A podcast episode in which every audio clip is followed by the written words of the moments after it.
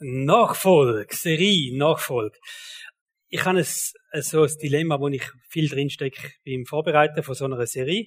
Das heißt nämlich, ich ähm, bin so mittendrin wirklich und, und schaue schon ein bisschen weiter raus, was sind die nächsten Teile von dieser Serie Nachfolge und ich denke, es wird die beste Serie von diesem Jahr. Das habe ich aber auch schon gedacht. Wie allen anderen Serien von dem Jahr. Aber äh, wirklich, ich bin einfach selber begeistert von dem Thema und es challenged mich selber, wirklich. Und ich hoffe, dir geht's auch ein bisschen so. Nachfolger, so viele Nachfolger heute Morgen da rein und Nachfolgerinnen. Cool, mit euch dürfen unterwegs sein in dieser Serie. In Matthäus lesen wir ja von unseren grossen Vorbildern die ersten Nachfolger, wo äh, Jesus gesucht hat, Matthäus 4, Vers 18. Als Jesus am See von Galiläa entlang ging, sah er zwei Fischer, die auf dem See ihre Netze auswarfen. Es waren Brüder Simon, auch Petrus genannt, und Andreas. Jesus sagte zu ihnen, kommt, folgt mir nach, und dann steht sofort, ließen sie ihre Netze liegen und folgten ihm. Der Michael hat stark gemacht in der Serie Nachfolge und hat letzte Woche die Frage gestellt. Wie wäre das, wenn Jesus heute Morgen würde da stehen, zu dir an den Platz kommen und sagen, hey, weißt du was, folg mir noch? Wie wäre das für dich? Was wäre deine Antwort? Oh, warte, ich will zuerst noch Gottesdienst fertig hören und ähm, das wäre schon eine fromme Antwort, oder? Äh, nein, ich muss zuerst, was auch immer. Also wie wäre deine Antwort? Ganz ehrlich, wäre es für dich ein Privileg, hat er gefragt, wenn Jesus kommt und sagt, folg mir nach? Oder denkst du, uiuiui. Hast du das überlegt auf heute? Ich habe immer so ein bisschen Überlegungsfragen in diesen Predigten drin. Und das ist eigentlich noch cool, wenn man sich das überlegt auf den nächsten Sonntag. Was wäre meine Antwort? Tatsächlich ist Jesus ist nicht nur daran interessiert dass die Leute an ihn geglaubt haben. Er hat sich interessiert, dass Menschen ihm nachfolgen. Und darum die, die Serie, das muss eine Ermutigung sein, die Nachfolgeserie muss eine Ermutigung sein für dich, in die Nachfolge kommen, wenn du sagst, da bin ich gar noch nicht so recht drin, oder wenn du in der Nachfolge bist, sagen, hey, jetzt, ich will Schritt machen in dieser Nachfolge. Ich glaube nämlich, es gibt verschiedene Level von Nachfolge. Und wenn wir uns mal entscheiden, hey, ich will Jesus nachfolgen, und dann merkt er, die checken das langsam gut, wie das geht, dann kommt er sicher und sagt, hey, ich habe ein neues Level für dich, oder? Ein Next Step in der Nachfolge. Und da bin ich überzeugt, dass Jesus für dich in dieser Serie ein Next Step hat. Wir sehen beim Petrus auch solche die verschiedenen Stufen von der Nachfolge. Die erste ist mal der gewesen, so die Begegnung, wo Jesus gesagt hat, eben, hey, folg mir nach, und er hat seine Netze liegen lassen und ist mitgegangen. Er hat aber da nicht seinen Job aufgegeben, sondern wir lesen ja später in der Bibel, er ist halt bald wieder am Fischen gewesen. Also er hat sein Fischerbötchen noch gehabt, sein Business noch gehabt, er ist ab und zu immer wieder fischen, das ist nach wie vor sein Erwerb gewesen. Und Jesus ist mit dem Petrus so krasse Schritt gegangen, oder? Bis ganz am Schluss eines von den letzten Gesprächen, wo in der Bibel festgehalten ist, von Petrus mit Jesus, wo Jesus dann sagt, hey, und Petrus, du bist jetzt so weit. Weit meine Lämmer, bau die erste Kille, gründ eine Kille in Jerusalem. Und er hat in Galiläa gewohnt, oder? Und da hat er gewusst, jetzt ist Zeit, äh, alles abzubrechen. Next Level, Nachfolge bei dem Jesus. Und ich gehe davon aus, dass Gott nicht jeder von uns auffordert, seinen Job zu wechseln und eine Kille zu gründen irgendwo, aber ich glaube wirklich, bin fest überzeugt, dass Jesus jeden von uns wird herausfordern, einen Next Step zu machen, ein nächstes Level auch in der Nachfolge einzugehen oder ich sage jetzt mal zu riskieren. Es ist immer ein bisschen auch mit Risiko verbunden, oder? Tatsache ist so die Schritte in der Nachfolge, wenn du da sagst, ich will eins weitergehen, das wird dich verändern, es wird dein Leben verändern. Es wird deine Liebe und deine Hingabe zu Gott verändern. Jeder Next Step in der Nachfolge ist damit verbunden, dass wir eine tiefere Liebe und eine größere Hingabe gegenüber Gott haben. Es wird äh, vieles in deinem Leben verändern, deine Einstellungen und dein Engagement fürs Reich von Gott wird vermutlich auch verändern. Also es kann sehr gut sein, das ist jetzt eine kleine Warnung, kann sehr gut sein, dass Jesus dich in dieser Serie herausfordert. Die Serie nutzen wird, dich herauszufordern, ein neues Level in der Nachfolge zu starten. Die zentrale Aufforderung für Nachfolge lesen wir Matthäus 28, Vers 19. Da geht es nicht mehr einfach um die Jünger, sondern da geht es jetzt um alle Menschen, die zum Glauben kommen, oder? Deshalb geht hinaus in die ganze Welt, ruft alle Menschen dazu auf, meine Jünger zu werden. Oder Jünger ist ein anderes äh, Wort für Nachfolger. Ruft alle Menschen dazu auf, meine Nachfolger zu werden. Und wir werden ein bisschen mehr erforschen, was Nachfolge genau bedeutet. Tatsache ist, dass Nachfolge die unmittelbare Folge ist von dem, dass ein Mensch zum Glauben kommt. Mindestens in der Absicht von Gott. Das steht so in der Bibel. Also wenn ein Mensch zum Glauben kommt, dann ist er gerettet, aber die Absicht ist, dass eigentlich der Mensch in dem Moment in die Nachfolge geht von Jesus Christus. Wir können auch so sagen, die Sinnfrage von deinem Leben, von morgen, von übermorgen, erklärt ganz vieles in dem, dass du ein Nachfolger bist. Oder wir können auch sagen, die Sinnfrage von uns als Chile lässt sich darin erklären, dass wir ein Chile sind, wo Menschen in der Nachfolge stärken, wo Menschen in die Nachfolge rufen, wo den Menschen helfen, Schritte in der Nachfolge zu machen. Das ist die Sinnfrage, wo, wo sich da äh, erklären lässt, wo eine Antwort findet. Deine Berufung ist Nachfolger sein. Und natürlich andere Menschen in die Nachfolge rufen. Unsere Bestimmung als Chile ist es ebenfalls, Menschen in die Nachfolge zu rufen. Also als Leiter von einer Kirche ist man nicht einfach ein Manager von einem Verein, sondern man ist dazu berufen, eine Gemeinschaft zu haben, eine lebendige Gemeinschaft von Nachfolgern, wo wieder andere Menschen in die Nachfolge einrufen tut. Unser Auftrag, Menschen auch für den Dienst zuzurüsten. Jüngerschaft ist nicht etwas, wo in unserer Verantwortung liegt, als Leiter von dieser Kirche. Das sollte ich einfach einmal erklärt haben da drinnen. Manchmal kommen wir so mit dem Wunsch, oh, es wäre uh, schön, oder? Wir könnten einen Kurs über Jüngerschaft machen. So richtig, richtig einen guten Kurs über Jüngerschaft. Wer hat alles schon denkt, wäre gut, so einen Kurs besuchen? Wer hat alles schon einen besucht? Ich auch. Ich auch. Cool, oder? Also, ich will dir jetzt sagen, Jüngerschaft hat primär mit dem Entscheid zu tun, Jesus kompromisslos nachzufolgen. Jüngerschaft hat primär mit dem Entscheid zu tun, Jesus kompromisslos nachzufolgen. Ein Jüngerschaftskurs macht keinen Sinn, wenn du dich nicht entscheidest, Jesus konsequent nachzufolgen. Macht wirklich keinen Sinn, oder? Das ist wie ein Fahrkurs, wenn du nie Auto fahren willst. Macht keinen Sinn. Also ein Jüngerschaftskurs macht nur den Sinn, wenn du dich entscheidest, Jesus konsequent nachzufolgen. Wenn du dich entschieden hast, Jesus konsequent nachzufolgen, brauchst du keinen Jüngerschaftskurs mehr. Weil dann bist du beim grössten Lehrer angedockt, verstehst du? Dann bist du in der grössten Lebensjüngerschaftsschule, die es überhaupt gibt, indem du sagst, ich bin ein Nachfolger. Und glaub mir, Jesus wird dich in die Schule nehmen. Wenn Jesus dich ruft, vielleicht so in ein neues Level von Nachfolge, dann liegt es an dir, schlicht und einfach Antwort zu geben. Nachfolge ist nicht etwas, was automatisch passiert, sondern Nachfolge ist damit verbunden, dass du dich entscheidest. Und ich will dir das einfach sagen, auch in dieser Serie, du musst, stehst immer wieder vor Entscheidungen. Du wirst immer wieder vor Entscheidungen stehen. Will ich den Schritt machen? Will ich das machen? Will ich das Vertrauen haben? Will ich mich auf das einladen oder will ich das nicht? Und ich will dich ermutigen, dass du wirklich Entscheid fällen tust. Etwas Kleines an die Eltern unter uns. Wo wir Kind haben, meine Frage an dich, sehen deine Kinder, dass du ein Nachfolger von Jesus bist? Erleben sie das? Wenn wir deine Kinder fragen und sagen, hey, deine Eltern, deine Mami, dein Papi, folgen dir Jesus nach, A, wissen sie, was das bedeuten, und B, würden sie es sehen. Würden sie es bei dir sehen und sagen, ja, logisch, meine Mami, meine Mami sind Nachfolger. Und die zweite Frage, die ich dir einfach mitgeben und du das bewege im Verlauf von dieser Serie, ist es wirklich dein Ziel, deine Kinder auch zu Nachfolger zu machen? Und was unternimmst du ganz konkret? Wie lebst du deinen Kind vor? Dass deine Kinder das bei dir sehen und dass sie wissen, was es heißt, ein Nachfolger von Jesus zu sein. Einfach so als Gedanke für alle Eltern und Großeltern unter uns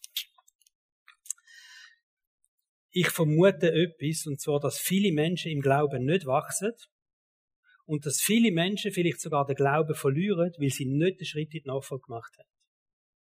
Können wir das ein bisschen nachvollziehen? Also, dass viele Menschen im Glauben nicht wachsen oder vielleicht den Glauben verlieren. Sie haben sich zwar mal für Jesus entschieden, sie sagen mal, ich glaube, sie sind gerettet, alles aber das happert immer wieder. Und ich glaube, es hat damit zu tun, dass sie nicht wirklich den Schritt, und das ist nicht etwas Theoretisches, ein Nachfolger zu sein, das ist das Praktischste überhaupt, was du kannst machen als Christ, nachfolgen. Und dass Menschen einfach den Schritt in die Nachfolge gemacht haben.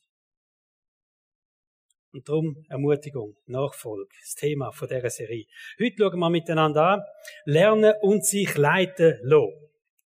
Als Nachfolger von Jesus haben wir ja ein riesen Privileg, oder? Nämlich von Jesus direkt dürfen zu lernen. Oder respektive vom Heiligen Geist dürfen zu lernen, uns vom Heiligen Geist führen dürfen lassen.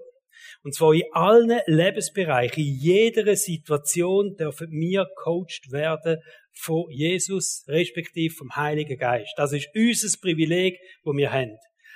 Wir werden aufgefordert in der Bibel, wirklich Lernende zu sein. Menschen sein, die parat sind, auf Gott zu hören. Die offene Ohren und offene Herzen haben für das, was Gott, was Jesus uns sagt, wie der Heilige Geist uns das Leben durchführen tut. Jesus sagt, Matthäus 11, Vers 29, nehmt mein Joch auf euch und lernt von mir. Das ist so die Aufforderung. Hey, lernet von mir. Das ist ja alle Menschen gegangen. Lernet von mir. Es gibt niemand besser, wo man lernen kann, weder von Gott selber. Lernet von mir. Und jetzt können wir uns fragen, sind wir denn lernfähig? Oder sind wir lernwillig überhaupt? Sind wir wirklich bereit, uns vom Heiligen Geist leiten zu lassen? Zum Beispiel im Job in der Ehe, irgend allen Lebensbereichen, wo wir drin sind. Wie sollen wir uns verhalten, mit den Kindern umgehen? Wie sollen wir uns ein Budget machen, Prioritäten setzen? Können wir sagen, sind wir parat? Sind wir parat, uns wirklich, ich würde, jetzt würde ich mal gerne haben oder? Wer ist sagt, ich bin parat, sich vom Heiligen Geist leiten lassen, in allen Lebensbereichen? Schön. Kommen wir schnell vorbei. Darf ich schnell das Mikrofon haben? Ja. Das ist jetzt spannend, oder? Man sagt so schnell, ja, bin dabei. Jetzt werden wir es genau wissen. Wer hat alles aufgehebt? Josh, du hast aufgehebt. Okay, ich gehe jetzt zum Josh. Ähm, wir haben einen Banker. Sehr gut. Wir reden über den Job. Hä? Du, bist, du sagst, du bist bereit, dich vom, vom Heiligen Geist leiten zu lassen. Richtig, ja. Okay, aber du hast ja Richtlinien in deinem Job. Zum Beispiel, wenn es um Hypotheken geht. Das ist ja so. Genau. Und kann der Heilige Geist auch mitreden? Nein. Oh, oh okay. Also, es war nur Fangfrage, oder? Ich gehe zum Matthias, weil er ist mein Lieblingsgeschäftsmann. Garagist. Du hast nicht aufgeschreckt? Nicht? Aber vom Tochter, du sagst, im Job wirst du dich leiten auf dem Heiligen Geist. Sag's nochmal. Größtenteils. Okay, gut. Und du weißt, welche Rädchen zum Beispiel vorne und hinten ankommen, oder? Natürlich. Und wenn jetzt der Heilige Geist sagt, mach's mal umgekehrt. Dem folgen wir nicht. Dem folgen wir nicht. So, haben wir noch irgendwie eine Hausfrau? Hausfrau wäre auch noch gäbig. Mehrheitlich daheim Hanna. Ja, was machst denn du so den ganzen Tag? Verschiedenste Sachen. Hast du feste Abläufe oder so? Nein, ich habe das Privileg, dass ich wirklich relativ große Möglichkeit habe, morgen zu sagen, Herr, was hast du vor und dann zu schauen. Aber auch nicht immer, wenn wir in der Sache planen. Und wenn du jetzt etwas geplant hast, kann dann der Heilige Geist kommen und sagen, jetzt mach es gleich anders. Ja. Okay, und wenn aber Kinder heimkommen und, und dann sagst ich müsste jetzt echt daheim sein, oder? Ja, ich habe nicht das Gefühl, dass der Heilige Geist mich abhalten zu meinen Kindern zu schauen. Du weißt, was er sagt. Okay, ja, nein, es ist gut, wenn man Gott so gut kennt, oder? Also, ich freue mich wirklich. Also, schau, ich, ähm, es sind wirklich gute Antworten, die ihr da gegeben habt, oder? Und es zeigt doch aber ein bisschen Grenzen auf, hä? Es könnte Grenzen haben, wo der Heilige Geist uns wirklich darf führen und wo nicht, oder? Der Petrus, wir nehmen wieder den Petrus, er ist unser Vorzeige-Nachfolger, wo man findet in der Bibel. Der ist einmal richtig gefustet gewesen, äh, ganze, ähm, Fischerzeit hinter sich gehabt, Nacht durchgefischt und eigentlich hat er alles richtig gemacht, hat nichts gefangen. Jesus kommt, Jesus geht zu ihm aufs Boot, redet ein bisschen zu den Leuten und irgendwann sagt Jesus zu Petrus, Petrus, weißt was, ist eine schlechte Nacht gewesen und er sagt, ja, ist nicht gut gelaufen und er sagt, gang raus und wirft Netz nochmal aus. Also gut. Darf ein Prediger keine Ahnung hat von Fischen, ein Rabbi, darf der etwas sagen über das Fischen? Über seinen Job? Er weiß doch, wie das geht. Petrus ist vermutlich sehr erfolgreich gewesen, oder? Steht nie, dass er nicht erfolgreich ist als Fischer. Und wir alle denken, der ist ein Fischerprofi gewesen, oder? Darf jetzt Jesus dem Petrus in sein Business reinreden? Und sagen, mach's anders. Ich weiß, dass man es immer so macht, Lehrbuch, Richtlinie, Josh, gell, alles zusammen, das machen wir, das machen wir nicht. Darf jetzt Jesus da reinreden, oder? Das hätte ja riesen Blamage können geben für den Petrus, oder? Alle Fischer sind ihre Netze am zusammenpacken gewesen, aber der geht nochmal raus. Alle sehen dort und lachen über den Petrus. Lachnummer Nummer eins, oder? Die Antwort von Petrus ist gsi, Lukas 5, Vers 5, Meister, wir haben die ganze Nacht gearbeitet und nichts gefangen, aber auf dein Wort hin. Willst du sein, Jesus, will ich die Netze auswerfen. An die Geschichte kennen aus der Sonntagsschule, Pumpe volle Netz. Es ist einfach richtig gewesen. Aber dass es richtig war, hat sich nicht am Anfang gezeigt. Am Anfang hat es einfach falsch stöhnt aus Sicht von einem Fischer. Aber es ist richtig gewesen im Nachhinein. Kommen wir zu einem wichtigen Merksatz über Nachfolge. Ein Nachfolger ist jemand, der sich mehr auf Gott verlässt als auf sein Wissen und sein Verstand. Das ist ein Nachfolger. Ein Nachfolger ist jemand, der sich mehr auf Gott verlässt, weder auf sein Wissen und sein Verstand. Sprüch 3 steht folgendes, ab Vers 5. Verlass dich auf den Herrn von ganzem Herzen und verlass dich nicht auf deinen Verstand, sondern gedenke an ihn in all deinen Wegen, so wird er dich recht führen. Also, verlass dich nicht auf den Verstand, los auf Gott und er wird dich recht führen. Und dann ein paar Vers weiter unten steht, Ehre den Herrn mit deinem Gut und mit den Erstlingen all deines Einkommens, so werden deine Scheunen voll werden und dein Keller, Kelter von Wein überlaufen. Erste interessante Feststellung, die Aufforderung, sich auf Gott zu verlassen, nicht auf den Verstand, wird untermauert, da mit einem Beispiel, wo es um Finanzen geht. Spannend, oder? kann man das überlegen, wieso kommt das Beispiel von Finanzen in dem Zusammenhang, dass Gott sagt, verlade dich auf Gott und nicht deinen Verstand. Und ich glaube, eines der grossen Hindernisse in der Nachfolge sind Finanzen. Und das hat da damit zu tun, dass unser Verstand definitiv 100% anders über Geld denkt als Gott. Das ist ja so. Unser Verstand denkt anders über Geld, als Gott über Geld denkt.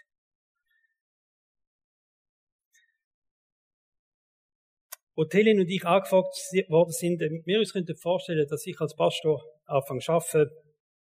Äh, das ist vor über 20 Jahren gewesen. Da haben wir, was gemacht als allererstes?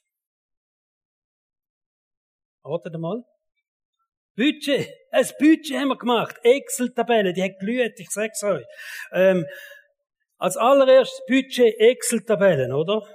Man gesagt, was bedeutet das? Ich habe einen coolen Job gehabt, wir sind sorgenfrei gewesen, im Finanz wirklich sorgenfrei in finanzieller Hinsicht. Und der Schritt hat eigentlich da die größte Einbuß in finanzieller Hinsicht bedeutet. Und wir haben tatsächlich, am Anfang sind wir angegangen und gesagt, okay, jetzt müssen wir zuerst mal schauen, geht das überhaupt? Hm? Also, was sagt der Verstand zu dieser Anfrage? Und wir haben gerechnet und gerechnet und gerechnet und wisst ihr, was wir herausgefunden haben? Es geht nicht kann nicht Pastor werden. Liegt nicht drin. Excel sagt nein. Und Excel lügt nie. Oder? Und dann haben wir gewusst, okay, Verstand sagt nein. Und wir sind in einen neuen, in einen neuen Prozess eingeführt worden. Auf was losen wir jetzt? Losen wir jetzt auf unseren Verstand, der sagt, nein, mach das nicht. Das wird nicht gut, das wird nicht gut, da wird schwierig, all das. Oder losen wir auf Gott? Aber wir haben uns entschieden, wir werden auf Gott hören und haben Gott gesagt, aber Gott, wir, werden, wir brauchen alles, du weißt, was wir brauchen. Wir können nicht zu kurz kommen, gell? Du kennst uns. Dann haben wir uns entschieden und wissen, was wir auch noch gemacht haben. Vom Datum, vom ersten massiv reduzierten Lohn, haben wir einen Dauerauftrag eingerichtet und 10% wieder zurücküberwiesen können. Das haben wir vorher nicht gemacht. Wir haben so viel gehabt, wir haben sehr spontan und großzügig können wirken, oder? Weil wir einfach genug haben. Und dann haben wir gemerkt, das haben wir nicht mehr. So spontan und großzügig geht nicht mehr. Und wir haben das zu unserer Absicht gemacht. Gott den Zehnten wieder zurückzugeben. Das hat nichts mit Verstand zu tun. Effektiv nicht. Es ist ein Glaubensschritt. Es ist der Moment, wo wir gesagt haben, wenn wir das machen wollen, wenn wir Gott mehr glauben als unserem Verstand. Matthäus 1, ab Vers 18, verlass dich auf den Herrn mit ganzem Herzen und mit ganzem Verstand. Unseren Verstand einfach mal Gott unterordnen. Unseren Verstand einfach mal so weit sagen, hey, Gott, schau du, Heiliger Geist, ich will nicht, dass mein Verstand da im Weg steht. Also etwas. Wir haben gemerkt, wenn Gott vertrauen und hingeht mit den Finanzen, Finanzen funktioniert, funktioniert es in jedem Bereich von unserem Leben. Und vielleicht gilt es auch umgekehrt. Ich will das nicht so absolut behaupten. Aber wenn Gottvertrauen mit den Finanzen nicht funktioniert, wird es vermutlich in anderen Bereichen von deinem Leben auch nicht funktionieren. Du wirst immer auf Sicherheiten bedacht sein. Du wirst immer schauen, dass alles abgeregelt ist, alles gut ist, alles vorgesagt ist. Wir müssen uns immer wieder fragen, ich habe ganz eine wichtige Frage. Wo steht mein Verstand, der Nachfolge und der Hingabe im Weg? Vor allem, wenn du clever bist. Oder? Wo steht dein Verstand, der Nachfolge und der Hingabe von Gott im Weg? Nachfolge ist jemand, der lernt, oder? Ein Lernender ist jemand, der immer etwas dazulernt. Wenn ein Lehrling in die Lehre kommt, dann lernt er ganz einfache Sachen am Anfang wie wischen. Oder, also mir ist das so gegangen, oder? Erst Lehrjahr, ich, ab dem Freitag, Mittag am Eis bin ich am Wischen gewesen dort. Und ich immer denke, mache ich jetzt eine Lehre im Gebäudeunterhalt oder mache ich jetzt Elektronik oder was läuft da genau und so. Aber gleich. Aber irgendwann habe ich dann auch andere Sachen dürfen lernen und es ist immer mehr dazu gekommen, oder? Und ich habe mich eigentlich auch nicht mit dem zufrieden gegeben, das, was ich im ersten Lehrjahr weiß, dass das jetzt genug ist für mich. Sondern dass ich jetzt denke, okay, jetzt habe ich recht viel gelernt in dem ersten Lehrjahr, jetzt Wissen behalten, Wissen vielleicht noch ein bisschen perfektionieren und dann die Lehrabschlussprüfung. Nein, kein Mensch kommt auf die Idee. Du sagst das zweite Lehrjahr, das dritte Lehrjahr, das vierte Lehrjahr und du lernst immer dazu. Und du lässt dich auch immer wieder challengen, oder?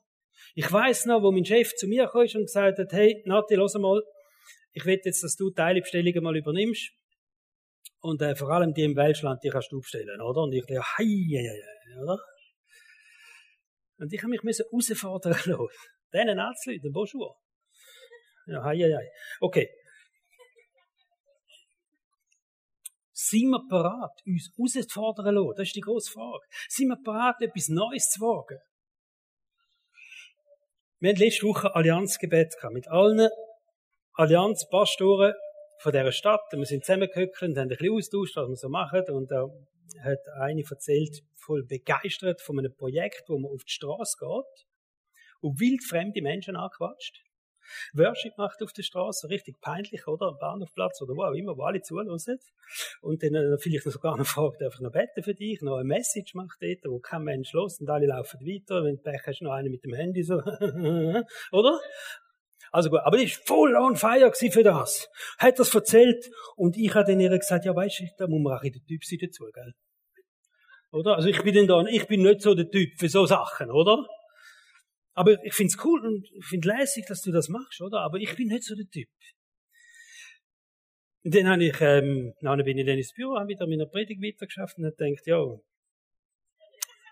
was wäre jetzt, wenn der Heilige Geist würde kommen und sagen, Nati, ich lerne dir jetzt das. Ich lerne dir jetzt das. Ich komme zu einer Frage für dich. Was sind deine Ausreden? Wir haben, hey, wir haben alle, ich, verstehst ich weiß es, wir haben alle unsere Ausreden, oder? Aber was sind deine Ausreden, wenn Gott dich herausfordert? Einen neuen Schritt zu machen, etwas Neues zu wagen, ein Next Level in der Nachfolge. Was sind deine Ausreden, die du parat hast? Ein Zitat von einem Typ, sehr erfolgreich gewesen, Automobilbranche, ähm, als Pionier gilt er, sagt, wer immer nur das tut, was er schon immer getan hat, wird immer derselbe bleiben. Das gefällt mir richtig.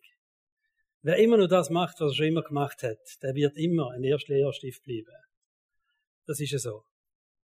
Und der Paulus hat verstanden, was es heißt, sich Schritt auf Tritt von Jesus leiten zu lassen. Der Paulus hat verstanden, was es heißt, sich immer wieder herausfordern zu lassen. Und er beschreibt eigentlich das Leben als Nachfolger mit einem ganz einfachen Satz. Er sagt, nicht mehr ich bin wichtig, sondern Christus in mir. Galater 2, Vers 20. Darum lebe nicht mehr ich, sondern Christus in mir. Das ist doch das Statement von einem Nachfolger, der sagt, ich will mich leiten lassen vom Heiligen Geist, ich will mich führen lassen und ich bin bereit, mich immer wieder challengen lassen und herausfordern lassen. Nicht mehr ich, sondern Christus in mir. Mit Christus in mir, mein Paulus, dass ich Schritt und Tritt vom Heiligen Geist will leiten lassen. Johannes 14, 16 und 17 steht, wie Jesus nämlich sagt, und der Vater wird euch an meiner Stelle, das ist bevor Jesus in den Himmel gefahren ist, und das ist eine, eine Prophezeiung für uns, oder? Eine Zusage für uns. Und der Vater wird euch an meiner Stelle einen anderen Helfer geben, der für immer bei euch sein wird. Er wird auch den Geist, er wird euch den Geist der Wahrheit geben, das ist der Heilige Geist gemeint. Er bleibt bei euch und wird in euch sein. Christus in mir durch den Heiligen Geist. Das ist wesentlich. Nachfolge ist nicht eine Freizeitaktivität. Nachfolge hat nichts mit Weiterbildung zu tun. Nachfolge ist ein Lebensgrundsatz. Christus in mir. Der Heilige Geist in mir. Der Grundsatz. Das ist Nachfolge. Ich habe auch gemerkt, dass Nachfolge immer mit einer Bereitschaft verbunden ist, Sachen loszulassen. Wir haben so eine Tendenz, wir klammern uns an das, was wir haben und was wir können, oder? Aber Nachfolge ist immer auch eine Bereitschaft, Sachen loszulassen. Die Jünger sind letztendlich, und das war ein Prozess, gewesen, bereit gewesen, alles loszulassen, alles zurückzulassen, ihr Leben sogar hinzugehen, zu riskieren. Und sehr viele sind dem Märtyrertod später gestorben. Das Abenteuer mit Gott fängt vielfach den an, wenn wir bereit sind, Sachen loszulassen in unserem Leben. Und loslassen heisst, sich von Gott allein abhängig machen. Dort, wo wir uns von anderen Sachen abhängig machen, wieder von Gott, steht er das im Weg. Und darum glaube ich, fordert uns Nachfolge raus, Sachen wirklich auch loszulassen, sich wirklich die Abhängigkeit von Gott geben. Sozusagen die Netz liegen zu lassen. Bei den Jüngern hat ja die Netz liegen lassen nicht einfach bedeutet, sie haben den Job gewechselt sondern mit diesen Netz, wenn steht, sie haben Netz liegen lassen. Da ist doch viel, viel mehr mit dem verbunden, oder? Da ist verbunden gewesen, dass sie Sicherheiten losgelassen haben. Das ist das, was sie hatten. Es ist damit verbunden gewesen, sie haben sich in dem Moment nicht mehr können auf ihr Können und Wissen verlassen, auf ihre Erfahrung berufen. Sie haben kein sicheres Einkommen mehr gehabt. Sondern die Netz liegen lassen heisst eigentlich, sie haben sich hundertprozentig in die Abhängigkeit von Gott gegeben. 100 Prozent. Und einfach gesagt, Gott, da bin ich.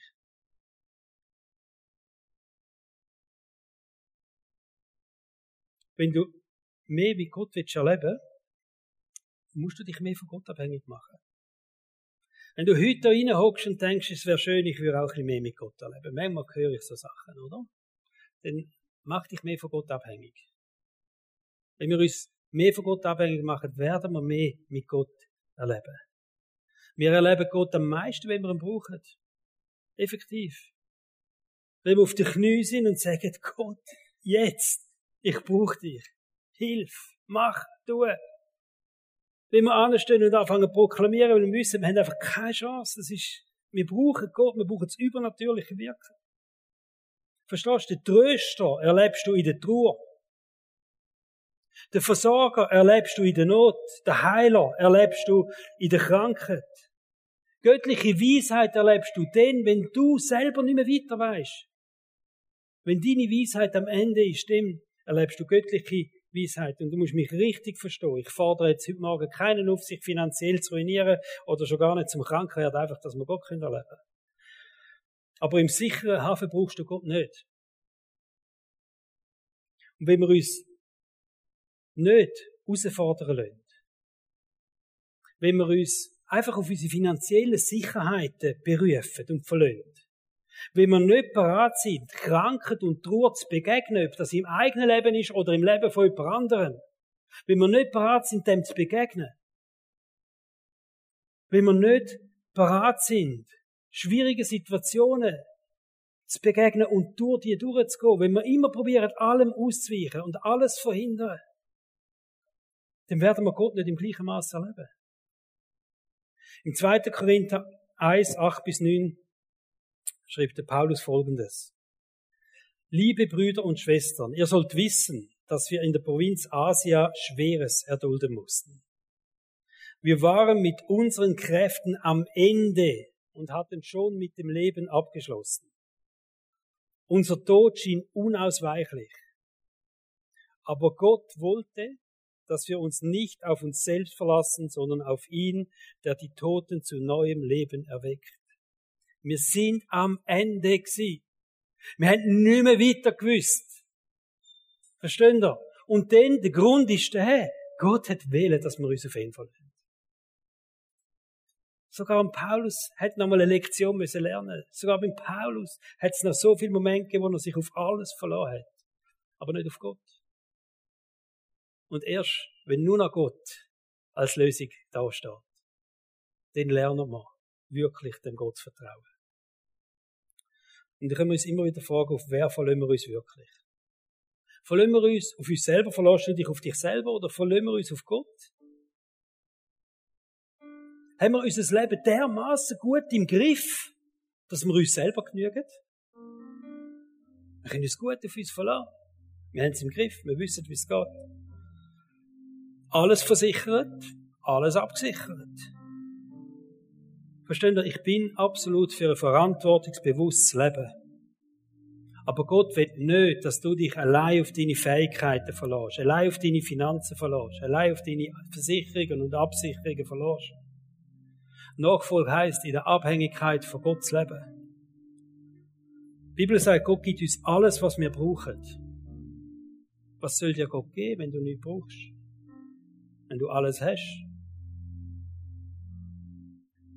Das ist das Problem, vor allem in der Schweiz, oder?